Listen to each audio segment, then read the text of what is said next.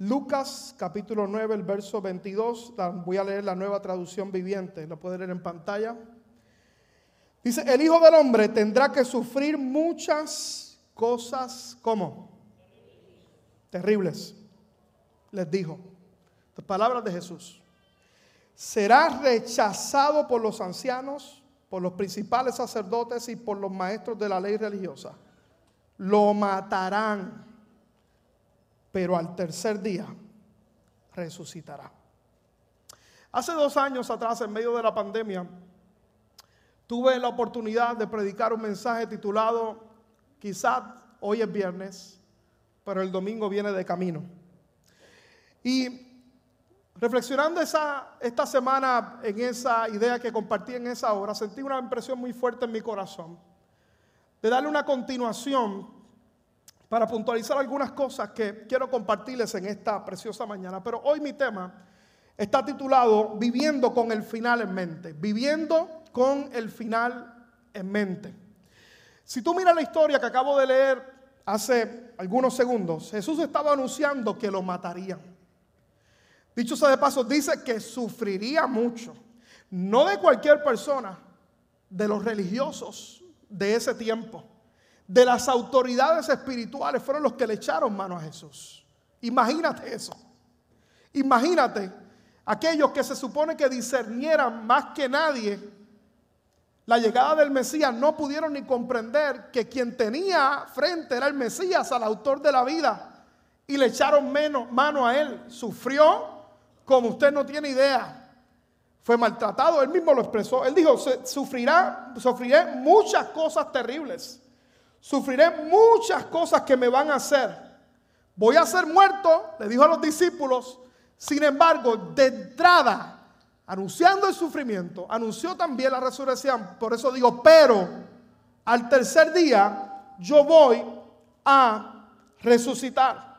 Jesús le estaba diciendo, ¿sabe que Si hay sufrimiento, dolor, pero al final va a haber victoria. Al final yo voy a resucitar. Al final, el propósito de Dios se ha de manifestar en mi vida. Jesús vivía, escuche bien, con el final en mente.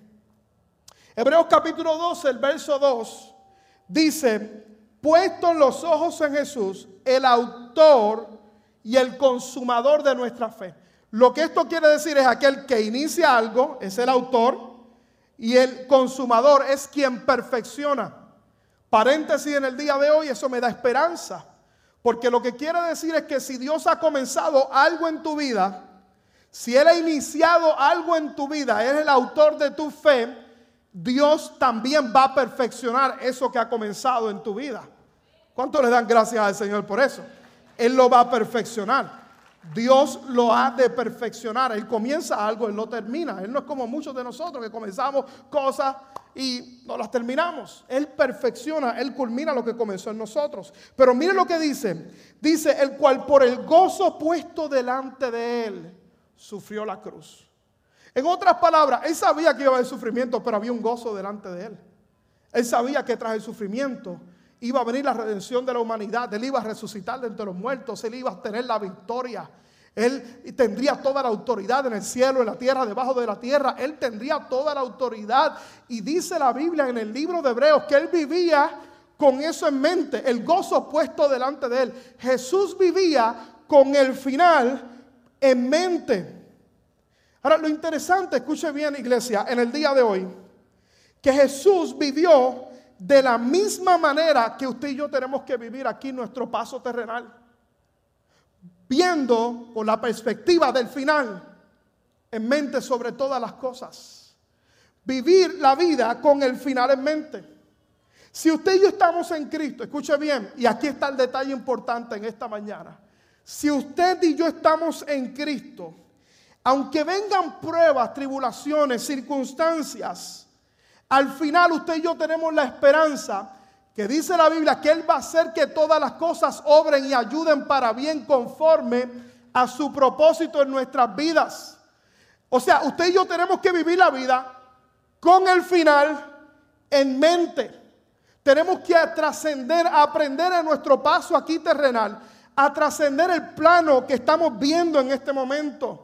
en nuestra vida, de nuestro pequeño o lo que estamos viviendo en este momento y saber que Dios tiene un plan eterno, Dios tiene un plan mayor para cada uno de nosotros. Yo no sé cuántos de ustedes les gustan las películas de acción, pero a mí me gustan las películas de acción. Yo he dicho que me gusta 24, me gusta 24, me gustan las películas de acción, las series de acción me gustan. Yo no sé si esto es algo que llevamos en común los hombres.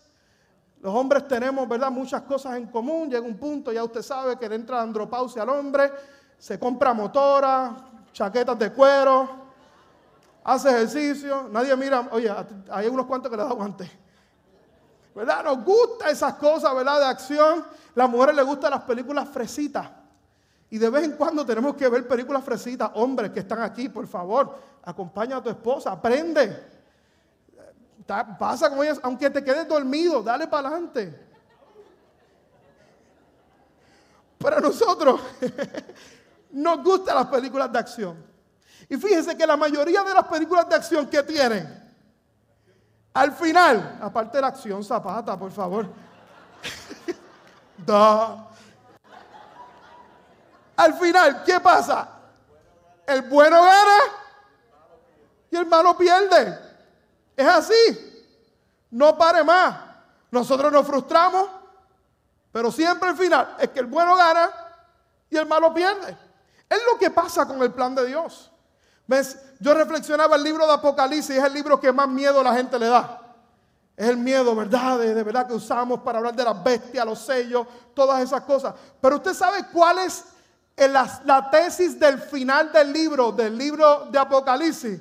Que Jesús gana y que el diablo pierde. Que Jesucristo es el Cordero vencedor, que Él venció la muerte, Él es el Rey de Reyes, él es el Señor de señores. Pues tenemos que aprender a vivir nuestra vida con el final del mente. La cronología de la Semana Santa nos da esa gran lección a cada uno de nosotros. Y quiero reflexionar más sobre eso. Porque a veces pensamos que Viernes Santo, sábado de gloria, domingo, ¿verdad? Es algo, ¿verdad? Que pasó lejano en nuestra vida. Pero hay una cronología que también nos pasa a los seguidores de Jesús. Y que si aprendemos a identificarla en nuestra vida, tenemos que también aprender a vivir con el final del mente. Por ejemplo, Viernes Santo, lo que celebramos el viernes tradicionalmente. El viernes es un día de enfermedad donde Jesús cargó la enfermedad, donde llevó nuestro dolor. El viernes vemos crisis que ocurren en nuestra vida. Vemos injusticia, porque lo que le pasó a Jesús, escuche bien, fue la injusticia más grande que podía un ser humano experimentar. Los viernes, los viernes que tipifica el viernes específicamente que nuestro Señor fue muerto en la cruz del Calvario, ese día, teológicamente, lo que Cristo experimentó experimentó el mayor dolor que alguien pudiera experimentar en su vida. Llevó la culpa del pecado, llevó la culpa de cada violación, de cada asesinato, de la, cada mentira, traición, enfermedad.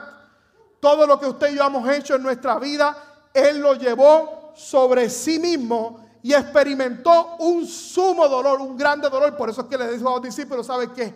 Lo que me van a hacer es terrible. Lo que me harán es terrible.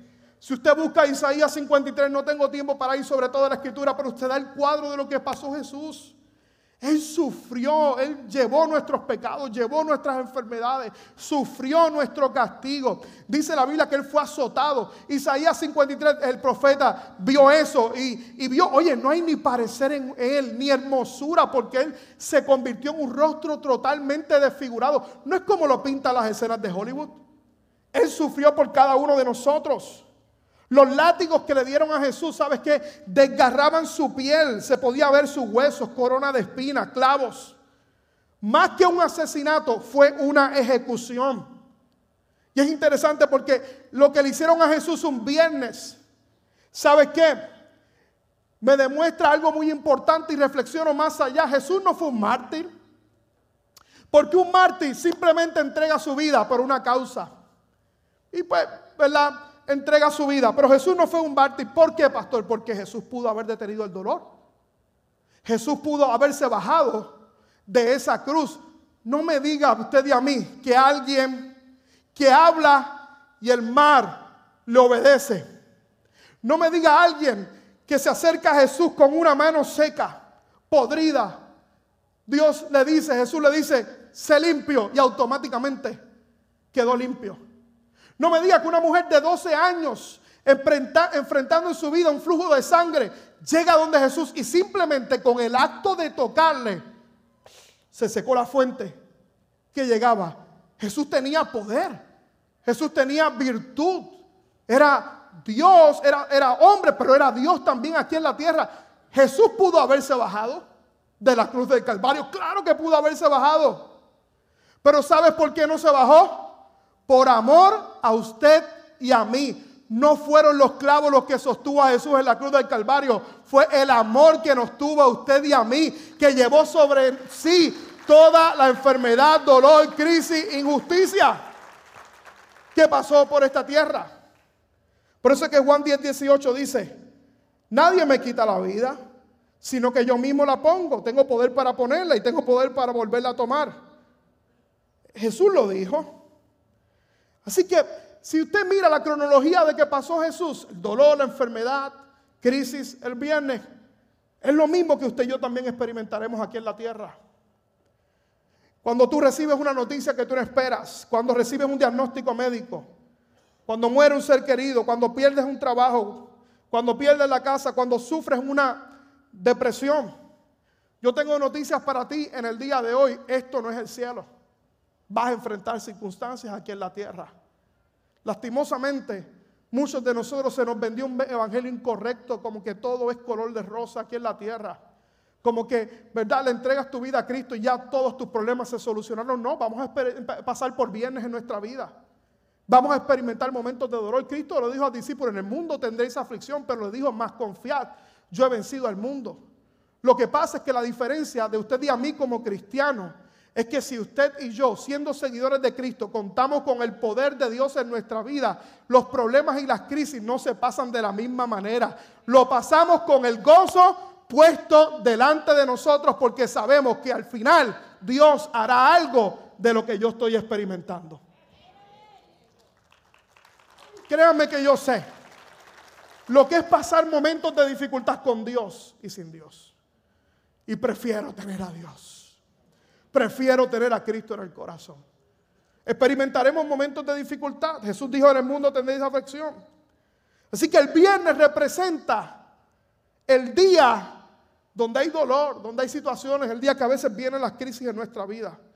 El sábado, escuche bien, es igualmente peligroso para muchas personas.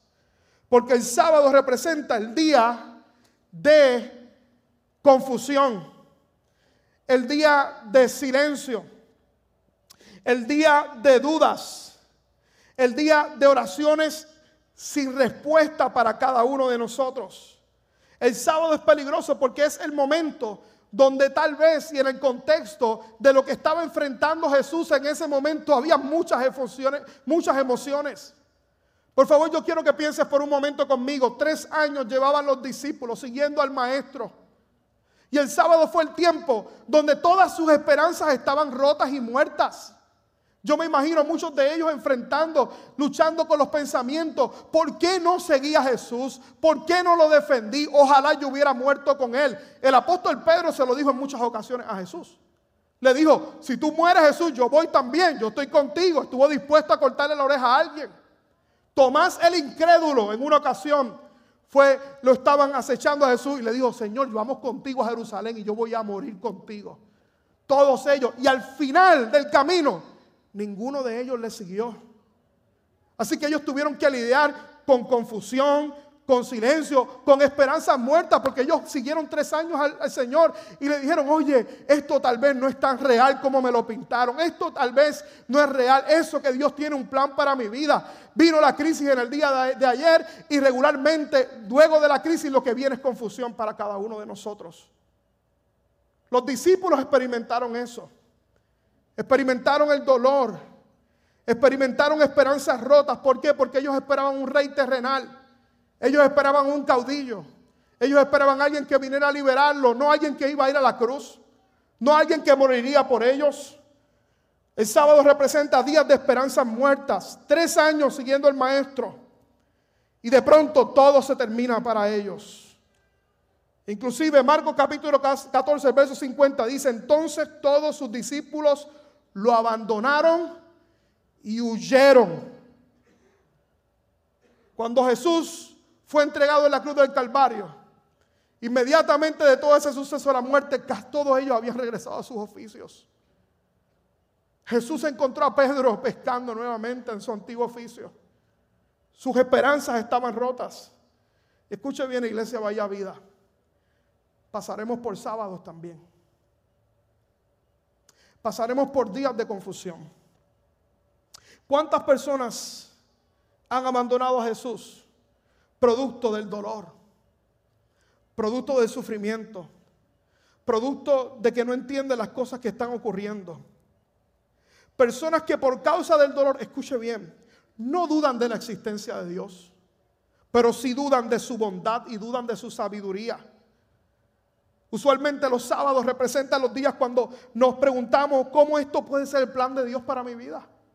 ¿Cómo Dios es bueno? Si Dios es bueno, ¿cómo permite esto? Dudamos de la sabiduría de Dios.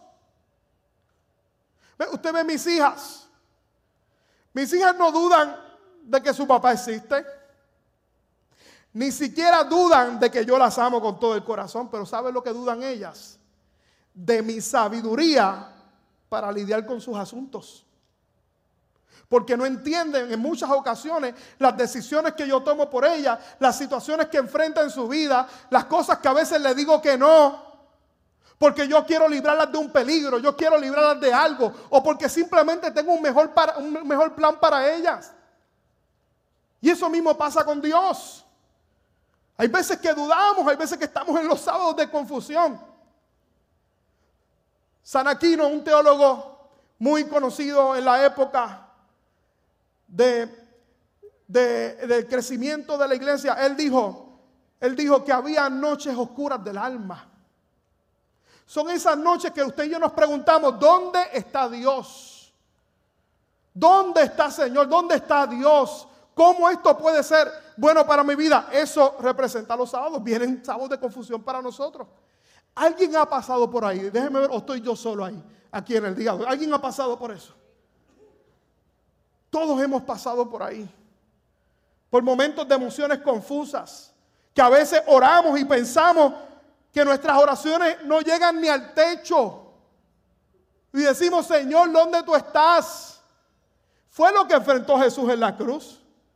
Cristo en la cruz decía, Padre, ¿por qué me has abandonado? Pero Él en su humanidad aquí, porque fue también hombre, 100% Dios, pero fue hombre también, experimentó lo que muchos de nosotros experimentamos en nuestra vida. Las noches oscuras del alma, donde nos preguntamos, ¿dónde está Dios? Lo cierto es, iglesia, vaya vida en esta mañana que Dios es real, escucha bien, sin importar cómo usted y yo nos sintamos. Dios no se mueve. Él ha prometido estar con nosotros todos los días de nuestra vida, podamos sentirlo o no. Dios no se mueve. Quien regularmente nos movemos somos usted y yo. Hay veces que usted y yo en medio de estos sábados nos tenemos que preguntar, dejar de preguntarnos dónde está Dios y tenemos que empezar a preguntarnos dónde estoy yo. ¿Dónde está mi fe puesta? Porque los viernes, claro que nuestra fe tambalea. Los sábados, días de confusión, silencio, parece que no hay nada que está pasando en mi vida. Pero lo cierto es, escuche bien iglesia en el día de hoy, que Jesús está presente aun cuando parece que está lejos en mi vida.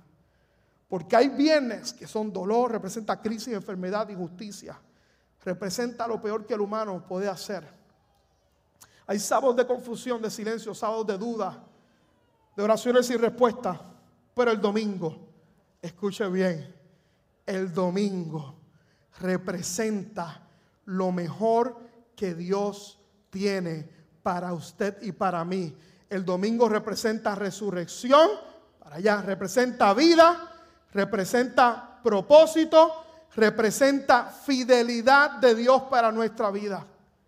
Entonces, la clave aquí está en saber que hay bienes que vienen para nuestra vida, hay sábados de confusión, pero se acerca el domingo, el día que vamos a experimentar la resurrección, la vida, el propósito, la fidelidad de Dios para cada uno de nosotros. Es cuando Dios está dando vidas a cosas que parecen muertas en nosotros. Volvamos al texto Lucas 9:22. Jesús dijo, el Hijo del Hombre tendrá que sufrir muchas cosas terribles. Les dijo, será rechazado por los ancianos, por los principales sacerdotes y por los maestros de la ley religiosa. Lo matarán. Pero al tercer día, ¿qué va a pasar? Él está anunciando que vienen situaciones él está anunciando que vienen momentos de confusión. Hey, pero le estaba diciendo a los discípulos, al tercer día resucitará. Escuche bien iglesia, el enemigo pensaba que había ganado sobre Jesús. Yo me imagino los demonios haciendo fiesta. Los, demonios y el diablo y Satanás diciendo vencimos a Jesús. Vencimos, lo acabamos, lo derrotamos, lo crucificamos. Pero lo que él no contaba es que venía el poder del Espíritu Santo para resucitar el cuerpo muerto de Jesús, que llevaba ya tres días muerto. Él no contaba con eso, que el poder del Espíritu Santo iba a venir sobre él y que iba a resucitarle. By the way, escúcheme bien en el día de hoy, ¿qué es lo más importante de nuestra fe? La resurrección. Lo más importante de nuestra fe es la resurrección. Si usted y yo si Cristo, debo decir, no hubiera resucitado entre los muertos, si Jesús no hubiera resucitado de los muertos, el apóstol Pablo dijo, vana sería nuestra fe. Si Jesús no hubiera resucitado de los muertos, usted y yo no tendríamos sentido estar aquí en el día de hoy. Porque muchos líderes vinieron aquí en la tierra y dijeron, ¿sabe qué? Yo soy aquí el Macaracachimba y tenía un montón de seguidores, tenía un montón de gente y creían me acuerdo uno en Puerto Rico hace par de años atrás, más reciente, se llamaba Jesucristo Hombre. ¿Cuántos se acuerdan del tipo ese? Y puso a los seguidores a seguirlo y va a morir y va a resucitar. Lo esperaron.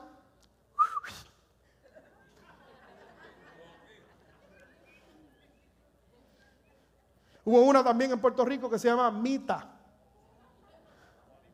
Está en Atorrey. El que es de Puerto Rico sabe el metropolitana de allá. Y ella decía, Amita, yo soy Dios, hombre, aquí en la tierra. Yo, si a los seguidores decía, yo voy a resucitar pendiente.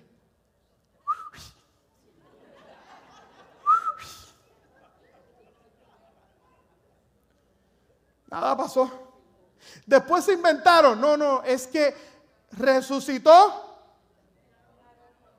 en otro hombre, en Aarón. Aarón murió y dijo que iba a resucitar. ¿Y después qué pasó?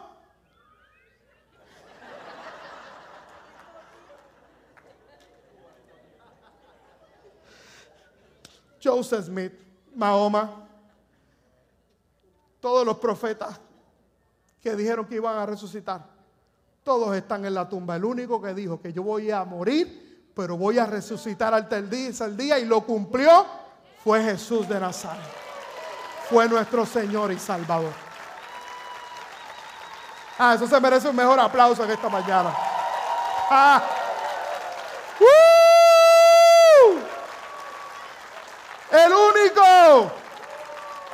Todos los demás están muerto. Usted y yo le servimos a un Cristo que está vivo.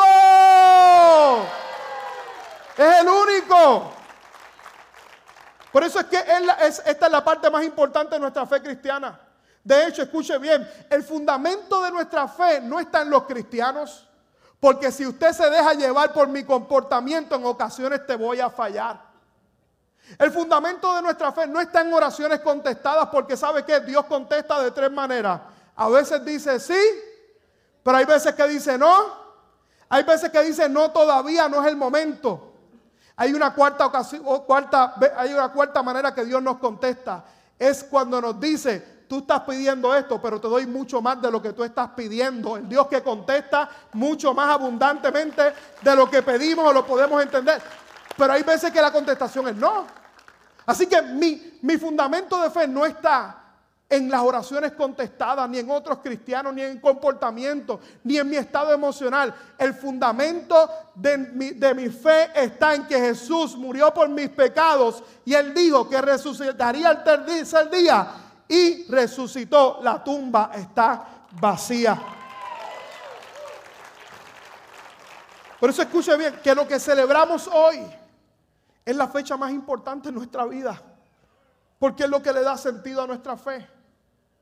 Yo reflexionaba acerca de fechas importantes. 4 de julio 1776, la independencia de los Estados Unidos.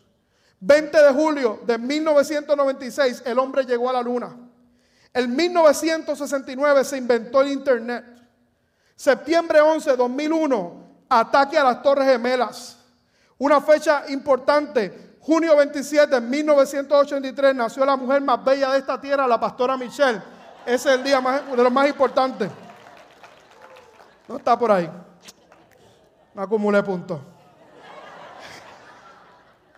A lo largo de la historia han habido fechas importantes. Pero la fecha más importante es el día que nació Jesús. Piano Ricky, por favor. Lucas 9:22. El Hijo del Hombre tendrá que sufrir muchas cosas terribles. Les dijo, será rechazado por los ancianos, por los principales sacerdotes y por los maestros de la ley religiosa. Lo matarán, pero al tercer día resucitará. Jesús le estaba diciendo a los discípulos, voy a morir, pero les dijo también, voy a resucitar. Y sabes que en el momento en que Jesús murió, ninguno de los discípulos lo estaba esperando. Ninguno de ellos. Ninguno. No escucharon las palabras del maestro. Y es que nos pasa eso a nosotros, iglesias, si somos honestos. Dios nos habla, Dios nos ha mostrado el final, Dios nos ha prometido estar con nosotros. Pero el viernes y el sábado nos agobia el dolor, la confusión, el silencio. Y perdemos de perspectiva que el Dios que le servimos, le servimos es fiel a su promesa. Y Él nos dijo que Él iba a resucitar y que también nos daría vida juntamente con Él.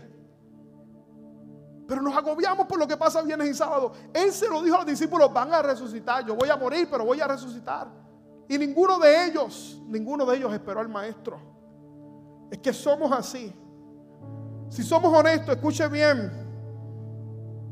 Muchos de nosotros esperamos lo peor en la vida. Nuestra fe se debilita. Cuando los discípulos debían estar expectantes del domingo, y usted y yo también, tenemos que saber que pasaremos por viernes y sábados, pero el domingo está ahí. Debemos vivir con el final en mente. Debemos vivir con el final en mente, porque Dios tiene orquestado todas las cosas, escuche bien.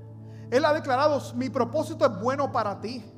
Él ha declarado, mis planes son de bien y no son de mal para darte un futuro y para darte esperanza. Él ha declarado lo que dice en Romanos, que la voluntad de Dios es buena, agradable y perfecta para nuestras vidas. ¿Qué significa bueno? ¿Qué es bueno? ¿Qué significa agradable? Es agradable. ¿Qué significa perfecto? Que no hay nadie que lo pueda hacer mejor que Dios, porque Él es el único perfecto. Su plan es perfecto para ti, para, para usted y para mí. No dudemos los viernes y los sábados de nuestra vida. Y mantengamos la mirada puesta en lo que Dios ha de hacer. Por eso es que la cronología de Viernes Santo, de Semana Santa, es más que lo que Cristo hizo. Es una enseñanza también para nuestra vida. Vienen días de confusión. Vienen días donde a veces experimentaremos situaciones, pero el domingo está de camino. El domingo está cerca. El domingo Dios ha prometido que esos días vendrán. Salmo 30, el verso 5 dice, el llanto puede durar una mañana, una noche, pero el gozo llega cuando. El gozo va a venir. La fidelidad de Dios se va a evidenciar sobre nuestra vida. Por eso yo he venido a hablar en esta mañana, escucha bien, a gente que tal vez está enfrentando situaciones de Viernes Santo y Sábado de Gloria en su vida, para decirle que el domingo viene de camino. Pero también he venido a hablar a la gente que cuando llegue el viernes, que son los días de las noticias terribles, de las cosas inesperadas, cuando lleguen los sábados de confusión, nos digamos, Señor, ¿dónde tú estás? En una ocasión yo estaba en un sábado y yo no entendía lo que estaba pasando en mi vida. Y yo decía, Señor, ¿dónde tú estás? Escuché la voz de Dios que me dijo, ¿dónde estás tú? Porque lo importante es no saber, porque Dios no se mueve. La Biblia dice en el libro de Santiago capítulo 1, el verso 17, toda buena dádiva y todo don perfecto proviene de lo alto, del Padre de las luces, en el cual no hay mudanza, o sea, no se mueve, ni hay sombra de variación. Por eso escucha la voz de decirme, ¿dónde está tu fe? Jesús vivió con el final en mente, sabiendo que Dios no puede fallar a su palabra y que no iba a dejar su alma en el Seol, que le resucitaría el tercer día. Cuando compartí el inicio de este mensaje hace varios años en medio de la pandemia, yo recuerdo que en ese momento Canito, un joven de nuestra iglesia, estaba en el hospital. Fui a orar por él. El momento que fui a orar por él, le daban 4% de vida. 4% de vida. Eso no lo sabía, fue después. Y yo recuerdo ese momento, ir a orar por el hospital, la familia creyendo. Recuerdo ese día ver al papá de Sergio aquí. Cuando terminó el mensaje me dijo, pastor, mi domingo viene de camino. Mi domingo viene de camino. Yo quiero que usted vea la foto del hospital como él estuvo. allí con la traqueostomía. Y miren ese muchacho canito, guapo, elegante y abusador también a la derecha. Miren el 4% ahí. Miren el 4%. Y Canito está por ahí, ¿verdad? ¿Dónde está Canito? Ponte de pie ahí donde estás. Fuerte el aplauso al Señor ahí por él. Pero en medio de ese 4%, él decía, el papá y la familia decía, Él está sano. El domingo viene de camino. Esa es la expectativa que Jesús caminó aquí en la tierra. Y es la expectativa que usted y yo tenemos que tener. Mire, escuche bien. Si nuestra fe está puesta en Jesús, escuche bien, voy a hacer una declaración bien importante. Si nuestra fe está puesta en Jesús, no hay manera que usted y yo podamos perder aquí en la tierra. No hay manera. No existe un ser humano que ponga su fe en Jesús y que haya creído en Jesucristo como su Señor y Salvador que pueda perder aquí en la tierra. ¿Sabes por qué? Porque lo que muchos aún catalogan como la pérdida, que es la muerte, para el cristiano la pérdida no es muerte, es ganancia. Es ganancia. Por eso es que el apóstol Pablo decía, para mí el vivir es Cristo y el morir es ganancia. Ya no vivo yo, mas vive Cristo en mí. Lo que vivo ahora en la carne, lo vivo en la fe del Hijo de Dios que murió y se entregó por mí. Porque sabe que mientras estemos aquí en la tierra tenemos la promesa de Dios. Pero cuando usted y yo partamos de esta tierra vamos a trascender a un mejor lugar. Donde no hay llanto, no hay dolor, no hay enfermedad. Pero lo importante es que nuestra fe esté puesta en Jesús.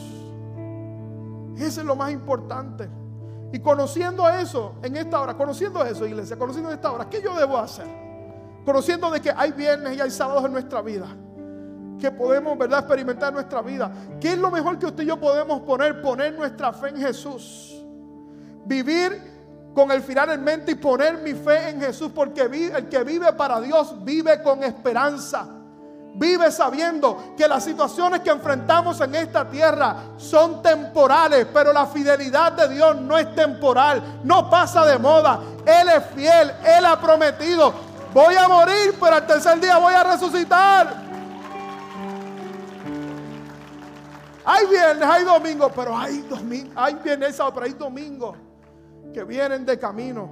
Mi respuesta debe ser entregarme a Dios con todo el corazón. Vivir para Dios.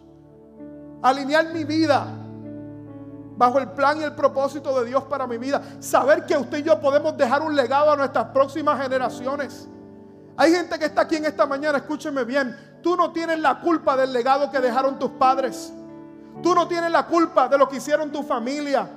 Tú no tienes la culpa de las cosas que pasaron. Pero hoy en tus manos tú tienes la oportunidad de dejar un legado diferente en la vida de tu generación. Un legado de una generación y una familia que ame a Dios con todo el corazón. Que no se entretenga con las cosas temporales de la vida. Porque todo aquí en la tierra pasará. Tú puedes darle buena educación y una herencia económica a tus hijos, pero si solo le dejaste una herencia económica, le dejaste la miseria más grande que le pudiste dejar a tus hijos. Pero si tú le dejas el amor a Dios sobre todas las cosas, si tú le dejas el legado de amar a Dios con todas las cosas, yo te garantizo yo te garantizo que la palabra de Dios dice, instruye al niño en su camino, pero aun cuando fuere viejo, no se apartará de él. Hay una semilla que estará sembrando, una maldición que estará rompiendo en tu vida. ¿Y quién rompe esa maldición? Cristo Jesús en el hogar. Cristo Jesús en el hogar. Porque Cristo es el único que le puede dar vida a cosas muertas en nuestra vida. Jesús es el único que ante la enfermedad, el dolor, la confusión, puede darle vida y puede resucitar cosas que parecen perdidas en mi vida. ¿Cuántos reciben esa palabra en el nombre de Jesús?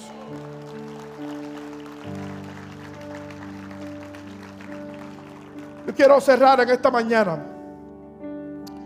leyéndoles una historia que me impacta mucho. Hace tiempo la leí se titula El Hijo. ¿Quién se lleva el Hijo? Es el título de la lectura. Un hombre rico y su hijo tenían gran pasión por el arte. Tenían de todo en su colección, desde Picasso hasta Rafael. Muy a menudo padre e hijo se sentaban juntos a admirar las grandes obras de arte. Cuando el conflicto de Vietnam surgió, el hijo fue a la guerra. Fue muy valiente y murió en batalla mientras rescataba a otros soldados el padre recibió la noticia y sufrió profundamente la muerte de su único hijo. Un mes más tarde, justo antes de la Navidad, alguien tocó a la puerta. Un joven con un gran paquete en sus manos le dijo, padre, le dijo al padre, Señor, usted no me conoce, pero yo soy el soldado por quien su hijo dio la vida. Él salvó muchas vidas ese día y me estaba llevando a un lugar seguro cuando una bala le atravesó el pecho muriendo instantáneamente. Él hablaba muy a menudo de usted y de su amor por el arte. El muchacho extendió el paquete. Yo sé que esto no es mucho. Yo no soy un gran artista, pero creo que a su hijo le hubiera gustado que usted recibiera esto. El padre abrió el paquete. Era un retrato de su hijo pintado por el joven soldado. Él contempló con profunda admiración la manera en que el soldado había capturado la personalidad de su hijo en la pintura. El padre estaba tan atraído por la expresión de los ojos de su hijo que los suyos propios se inundaron de lágrimas. Le agradeció al joven soldado y ofreció pagarle por el cuadro. Oh no, Señor, yo nunca podría pagarle lo que su hijo hizo por mí. Es un regalo. El padre colgó el retrato arriba de la repisa de su chimenea. Cada vez que los visitantes invitados llegaban a su casa, le mostraba el retrato de su hijo antes de mostrar su famosa galería. El hombre murió, el padre murió meses más tarde. Y se anunció una subasta para todas las pinturas que poseía. Mucha gente importante y de influencia acudió con grandes expectativas de hacerse con un cuadro famoso de la colección. Sobre la plataforma estaba el retrato del hijo. El subastador golpeó su mazo para dar inicio a la subasta. Empezaremos por los remates con este retrato titulado el hijo y preguntó, ¿quién ofrece por este retrato? Hubo un gran silencio. Entonces una voz del, fondo de la habitación gritó, queremos ver las pinturas famosas, olvídese de esta. Sin embargo, el subastador persistió. ¿Alguien ofrece algo por esta pintura? 100 dólares, 200 dólares. Otra voz gritó con enojo, no venimos por esta pintura venimos a ver los Van Goghs, los Rembrandts, vamos a las ofertas de verdad. Pero aún así el subastador continuaba su labor. El hijo, el hijo, ¿quién se lleva el hijo? Finalmente, una voz oyó desde muy atrás del cuarto. Yo doy 10 dólares por la pintura. Era el viejo jardinero que por muchos años había servido en la casa con el padre y el hijo. Siendo muy pobre, no podía ofrecer más. Tenemos 10 dólares. ¿Quién da 20? gritó el subastador. Dásela por 20. Muéstranos una vez más las obras maestras, dijo otro exasperado. 10 dólares en la oferta. ¿Dará alguien 20? Alguien da 20. La multitud se estaba poniendo bien enojada. Nadie más quería aquella pintura del hijo. Querían las que representaban una valiosa inversión para sus propias colecciones. El subastador golpeó por fin el mazo. Va una, va dos, vendida por 10 dólares. Un hombre que estaba sentado en segunda fila gritó feliz, ahora empecemos con la colección. El subastador soltó su mazo y dijo, lo siento mucho, damas y caballeros, pero la subasta llegó a su final. Pero ¿qué de las pinturas? Lo siento, cuando me llamaron para conducir esa subasta, se me informó de un secreto estipulado en el testamento del dueño. Yo no tenía permitido revelar esta estipulación hasta este preciso momento. Solamente la pintura del hijo sería subastada. Aquel que la comprara heredaría absolutamente todas las posesiones de este hombre, incluyendo las famosas pinturas. El hombre que compró el hijo se quedó con todas las pinturas. ¿Qué quiere decir eso, iglesia? El que tiene al Hijo tiene todas las cosas. Tenemos la herencia que Dios tiene para cada uno de nosotros en nuestra vida. En los viernes y los sábados, si tenemos al Hijo, vive con Él finalmente porque tienes todas las cosas que tú puedes tener aquí en la tierra lo más preciado en nuestra fe. Hoy celebramos Domingo de Resurrección, lo más preciado que es nuestra fe. Que nos quiten todo, que nos roben todo, que perdamos todo, pero nunca perdamos la fe en Cristo Jesús, porque la fe en Cristo Jesús es la garantía que, que hayan viernes y sábado, el domingo viene de camino. ¿Cuántos dicen amén? Esperamos que esta palabra haya sido de bendición para tu vida.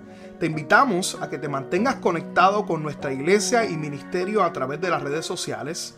Puedes buscarnos bajo Iglesia Bahía Vida y nuestra página de internet bahiavida.church, donde podrás encontrar mayor información y podrás acceder a contenido y encontrar los enlaces para continuar ayudándonos a llevar la palabra de Dios a través de tu generosidad. Finalmente, gracias por tus oraciones y te invitamos a que te mantengas conectado a la palabra de Dios a través de nuestra iglesia Bahía Vida. Bendiciones.